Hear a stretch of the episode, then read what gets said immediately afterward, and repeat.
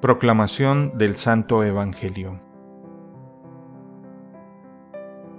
En aquel tiempo, estando Jesús en un poblado, llegó un leproso, y al ver a Jesús se postró rostro en tierra diciendo, Señor, si quieres, puedes curarme. Jesús extendió la mano y lo tocó diciendo, Quiero, queda limpio.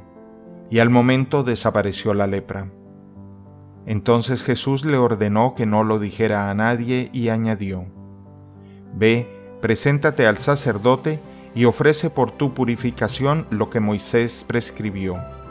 Eso les servirá de testimonio. Y su fama se extendía más y más. Las muchedumbres acudían a oírlo y a ser curados de sus enfermedades. Pero Jesús se retiraba a lugares solitarios para orar. Palabra del Señor.